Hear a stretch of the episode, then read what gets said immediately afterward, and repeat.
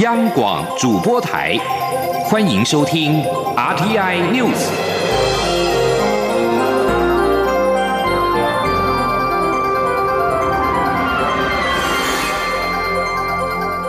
听众朋友您好，欢迎收听这节央广主播台提供给您的 RTI News，我是张顺祥。瘦肉精美猪将在二零二一年的元旦开放进口，外界质疑政府为国际地位牺牲食安。卫福部长陈时中受访时强调，这说法是导因为果。台湾开放是代表信守承诺，未来国际地位才渴望提升。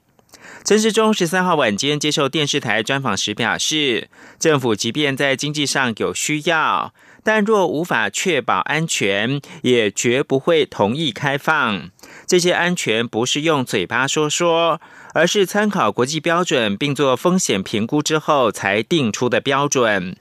陈时中指出，美猪来记限量标准是在国际食品法典委员会基础上面，连结台湾民众饮食习惯定定，原则上和国际间差不多，但更严格一点。陈时中说，过去他曾经提到，美猪这个时候开放有关键的意义。有人将这一番言论曲解为台湾可以为了国际地位牺牲食安，在他看来，这是倒果为因。台湾开放才是代表信守承诺。当世界都认知到台湾是这样的国家，台湾的国际地位才渴望提升。另外，陈时中十二号表示，台湾近期将以 COVID-19 疫苗全球取得机制签约。确保台湾能够分配到一定数量的疫苗。对此，中央流行疫情指挥中心专家咨询小组委员李炳颖十三号表示，我方最在意的是能否选择疫苗，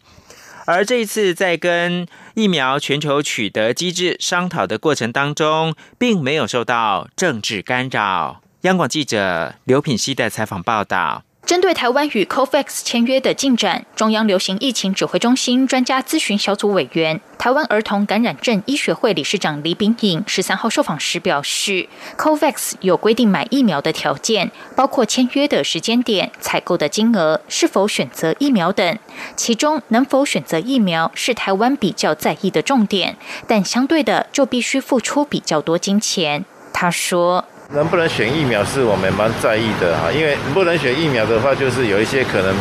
品质在我们的标准看起来可能并不符合规格的疫苗，就会被世卫组织这样子分配给我们。那到时候我们不能用的话，那就是变成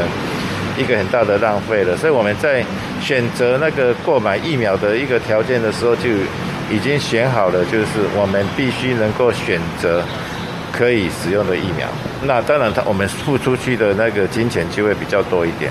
李炳颖指出，像 COVAX 所采购的疫苗无法让国内所有民众都能施打，但 COVAX 会尽量公平的分配。目前仍不确定何时可以拿到疫苗。与 COVAX 合作的几个疫苗厂，有些已经进入第三期人体试验，说不定几个月后就有成功上市的疫苗，之后就可以开始分配。他进一步指出，台湾届时如果分到 COVAX 的疫苗剂量，会优先让第一线医护人员与防疫人员施打。至于后续其他危险族群或者要扩及到全民接种，则要靠其他疫苗制造或是采购才能补足。因此，国内自制疫苗仍非常重要，台湾疫苗厂必须追上脚步。COVAX 是由世界卫生组织 （WHO） 等国际卫生单位共同主导，台湾并非 WHO 成员国，外界担心是否在签约上会遭遇困难。李炳颖说：“台湾通常无法参与 WHO 的活动，但这次疫情严重，攸关全民健康，在与 COVAX 商讨的过程中，并未受到其他政治干扰。”央广记者刘聘熙在台北的采访报道。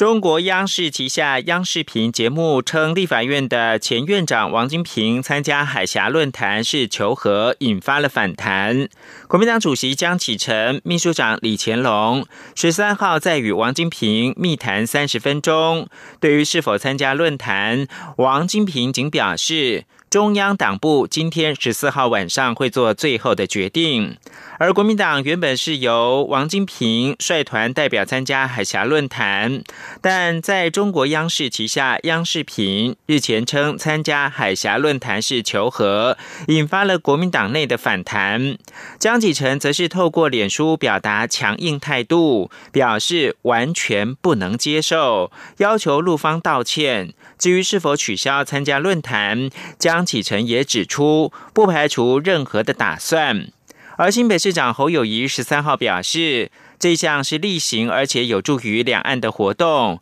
必须在善意、诚恳以及相互尊重条件之下，才能够达成顺利之行。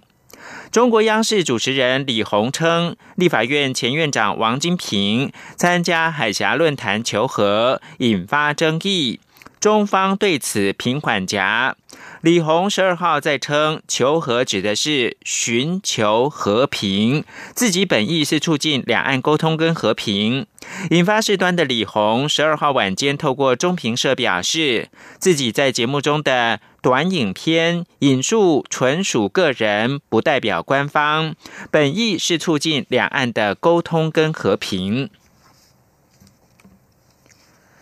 日前传出香港反送中人士偷渡来台，遭扣押在高雄，无法对外联络，引发关注。对此，国民党主席江启臣表示，蔡英文政府从去年到今年，口口声声说要挺香港，现在实际案例发生，却没有看到政府挺香港的实际作为。这些人连偷渡客的待遇都没有，再次证明蔡政府挺香港只是嘴巴说说而已。央广记者刘品熙的采访报道：国民党推动全民实安公投，本周末串联全台二十二县市同步展开联署。党主席江启臣十二号一连跑了三个联署点，十三号上午则是回到选区台中丰原，号召民众联署。江启臣表示。不到两天，全台连数已经破万。他呼吁大家为了自己与下一代的健康站出来连数，也要求蔡政府必须跟人民道歉，并强调国民党团一定会在立法院强力监督。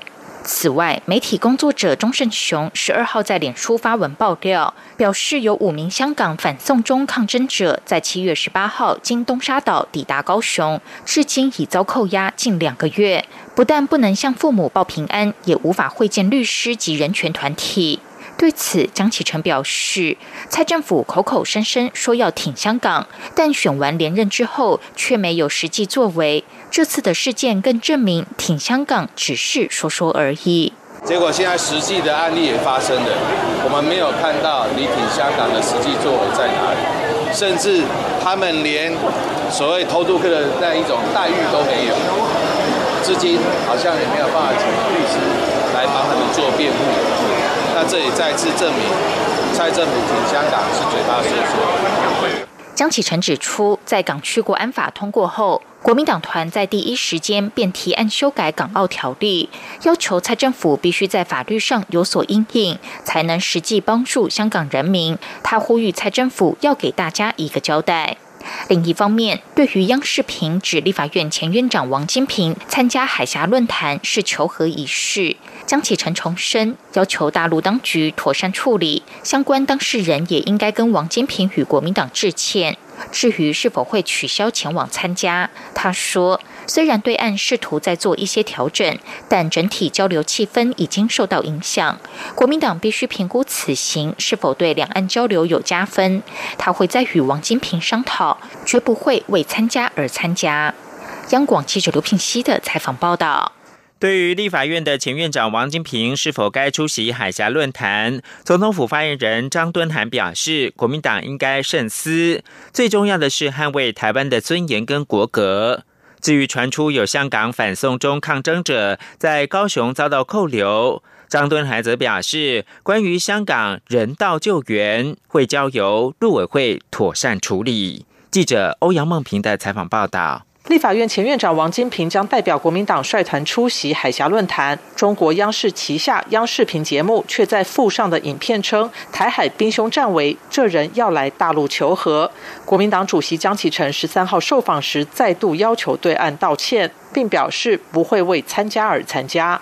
总统府发言人张敦涵十三号上午受访时强调，国民党应该捍卫台湾的尊严与国格。他说：“我想国民党应该要慎思哦，这个维护跟捍卫台湾人的尊严跟国格，这是最重要的。”另外，有媒体工作者指称，五名香港反送中抗争者在七月十八号经东沙岛抵达高雄，至今已经被扣留近两个月，质疑台湾没有实际称香港。张敦涵则表示，陆委会会妥善处理这件事情呢。陆委会已经跨部会，然后也结合民间的力量，成立这个香港人道救援的专案以及办公室，那想全部都交给陆委会妥善的来处理。至于民进党立委王定宇指东沙岛疑似遭中国海上民兵及大批船只包围，虽然遭海巡署驳斥，但南海局势受到关注。张端涵指出，国防部已经说明相关资讯，国军也全程掌握相关局势。我方呼吁中国方面要自我克制。中央广播电台记者欧阳梦平采访报道。国际新闻：欧盟跟中国领导人习近平将在十四号举行视讯峰会。德国大报表示，欧洲轻声批判中国的年代已经结束，最近对中国的风向有所改变。鉴于中国越来越封闭跟强势，欧洲的立场也应该强硬。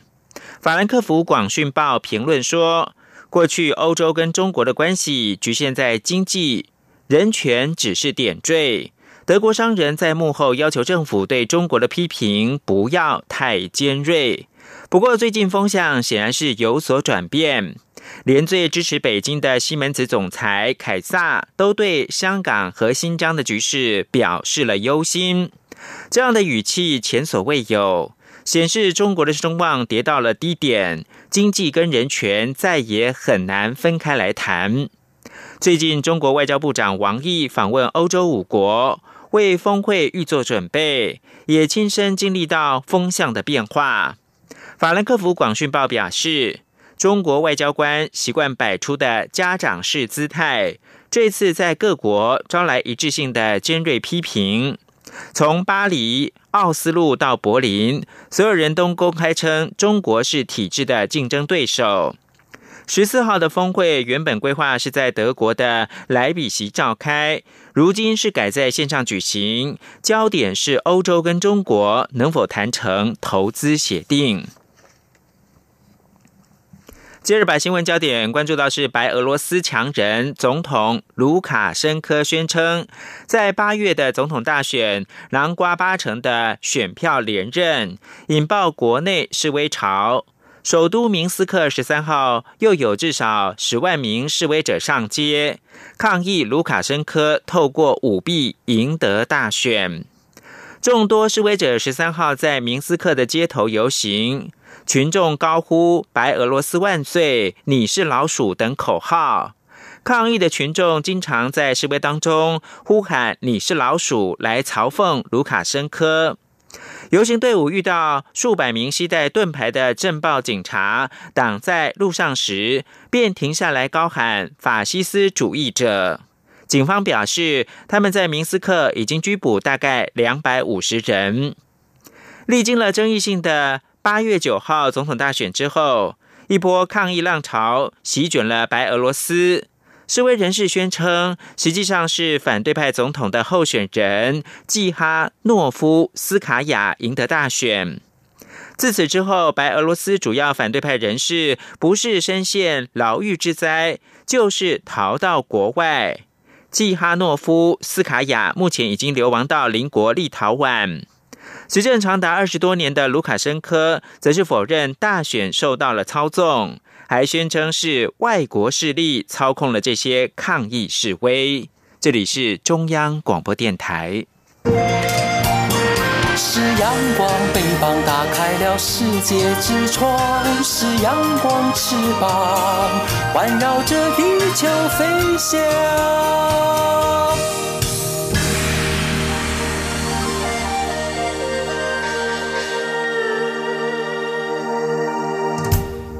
现在是台湾时间清晨的六点四十四分，又过了三十五秒。我是张顺祥，继续提供新闻。南投发生民众露营遭水冲走的意外，行政院发言人丁仪明十三号表示，政府将尽全力进行救援任务。至于是否有人为的疏失，请相关单位尽快调查。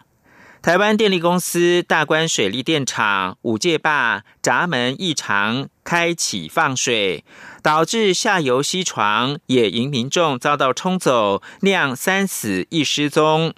台电一名苏姓值班人员涉嫌过失致死，南投地检署讯问之后，预支新台币十万元交保，而详细的理由预计是在今天十四号正式说明。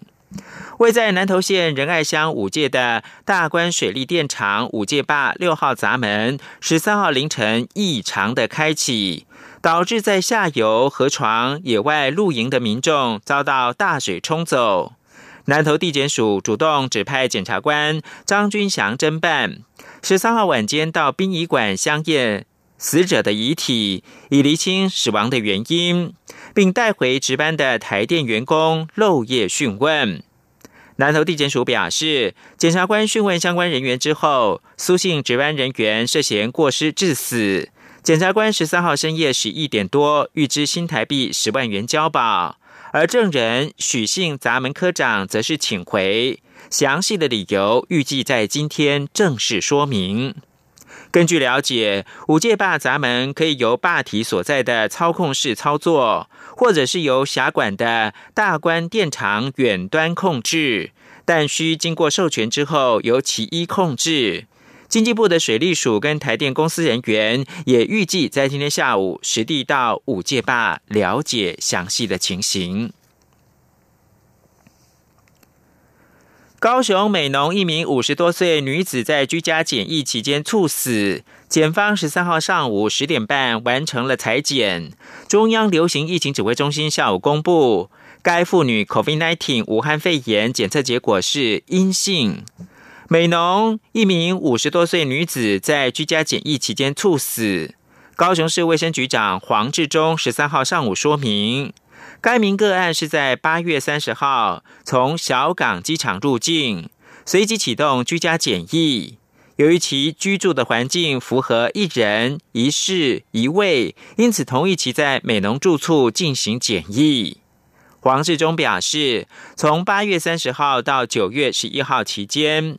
根据居家检疫相关的电访跟资讯。该名个案的健康状况良好，没有特殊情况。与他同住的弟弟也说，过程当中没有特殊的病痛。至于死因是否跟 COVID-19 有关，检方也已经完成了裁剪。疫情指挥中心在十三号下午公布检测的结果是阴性。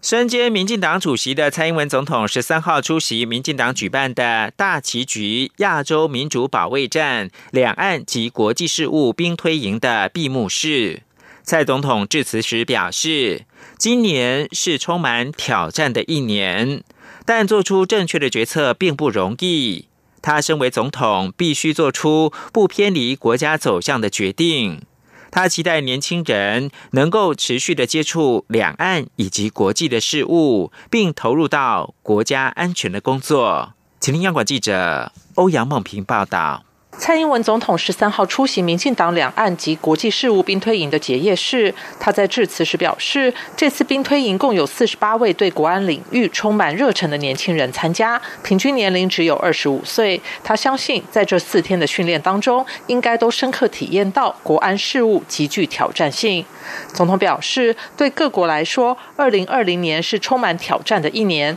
除了有新型冠状病毒的威胁，在病毒及美中关系紧张的冲击下。各国的经济安全也正处于高度不确定性，全球贸易和产业链面临重组。在东亚区域中，东海和南海主权问题是一触即发的冲突点，牵涉层面更涵盖区域安全、外交关系及周边国家的利益。另外，中国强行实施港版国安法，也对普世的民主价值造成威胁。面对一波波的挑战，他必须做出正确的决策。他说：“作为总统，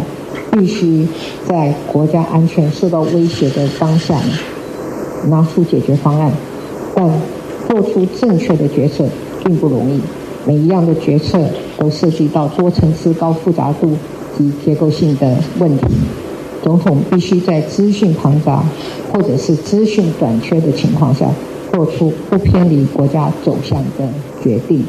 总统表示，这段期间大家常听到“超前部署”这个名词，政府不只对疫情超前部署，在成平时也要做好万全准备，预先制定各种应对计划，预拟可能的结果，才能保护人民的安全。而这一些都必须仰赖国安幕僚及团队事前周延规划，事发积极应变。因此，国安幕僚的养成非常重要。他并指出，民进党执政后，除了有选举人才的投入，也需要培养国安领域的年轻尖兵。他期待年轻人能够持续接触两岸及国际事务，并投入国家安全领域的工作，一起为国家打造更好的基础，创造未来。中央广播电台记者欧阳梦平采访报道。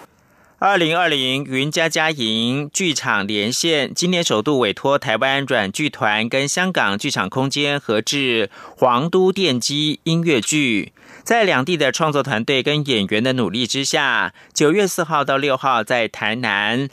新营文化中心演艺厅进行了世界首演。全剧是以母语的消逝为主题，借由台湾的过去历史，预言香港的未来，尤其呼应今日香港现况，更是令人心有戚戚焉。央广记者江昭伦报道。皇都电机是由台湾草根剧团软剧团与香港剧场空间合力制作的音乐剧，前后花了两年多时间才终于打造完成。剧情以台湾走过禁说台语的历史，以及二零三零年香港因政治限制禁说粤语的未来式预言双主轴方式呈现，并以香港皇都戏院与台南电机两个即将面临拆除命运的老戏院作为主要场景，引领观众穿梭在母语电影时光里。借此传达母语消逝对文化与身份认同带来的冲击。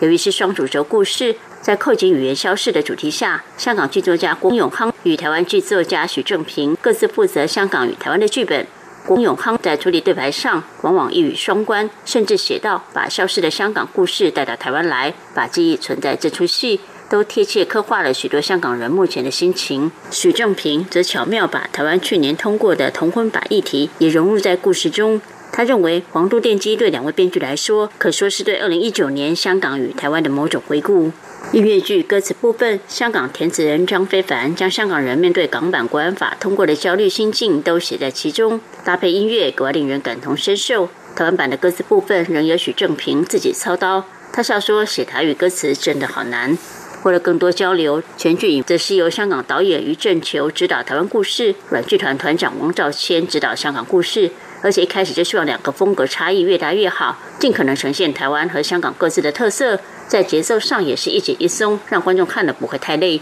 于正球说，最初只是想探讨语言的消失可能对文化上、身份上带来什么样的改变。当时就想，如果有一天粤语也被禁止了，会怎么样？没想到现在看来，戏里尽说粤语反而成为某种香港未来预言，这确实是当初始料未及的。也因为知道台湾的故事，必须接触更多台语，让于正求了解原来台语这么美。虽然排戏时偶尔会因为语言的误解闹出一些笑话，但整个过程还是收获很多。他也希望透过《黄都电机》这出音乐剧，带给大家对于母语有更多心思。于正求说：“我不会奢望一个戏改变一个人的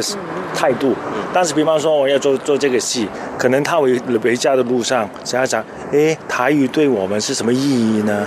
香港今天这样。”为什么会这样呢？要是台湾有一天真的没有人说台语的时候，只纯只可以说国语的时候，他的生活有什么改变呢？我我生很简单的一些，就是哎，只要他可以可以在剧场里面找到一个问题跟他生活里面有关系的，这个我就已经很满足。王兆谦则强调，虽然香港故事设定在二零三零年，但他并没有拉得太远，而是刻意呼应当前香港现况，表达力挺。而两位香港演员为了这次演出，千辛万苦来到台湾，从拿到签证到隔离就花了快四个星期的时间，只有两个星期才能实质在剧场上排练。但因为两人都是专业演员，很快融入剧情，但也因为演的是香港现在与未来的处境，两位演员在舞台上的表演明显可感受到情绪上强烈的波动。王兆谦说。主角他有些时候会有一些地方，他他其实很很情不自禁的就会觉得说，在这边伤感，他会掉眼泪什么的。可是我我自己在跟他沟通，是想要有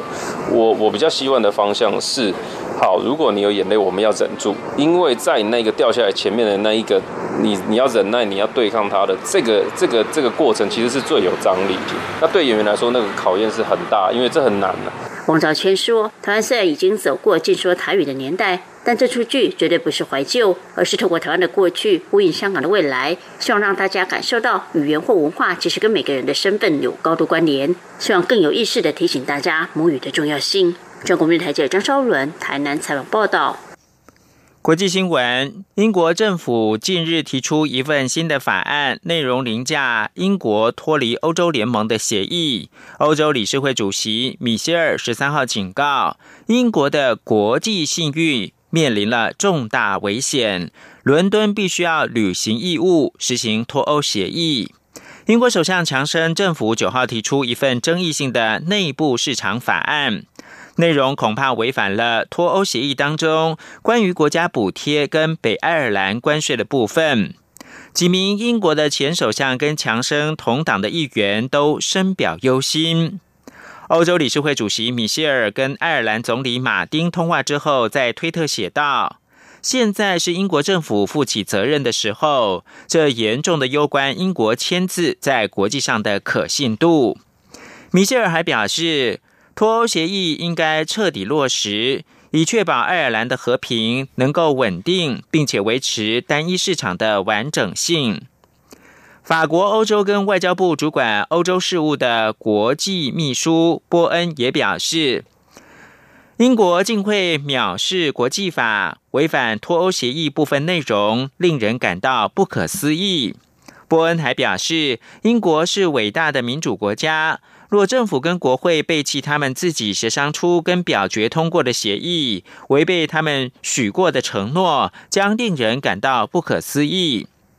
按照脱欧协议，为了遵守一九九八年通过奠定北爱尔兰和平的耶稣受难节协议。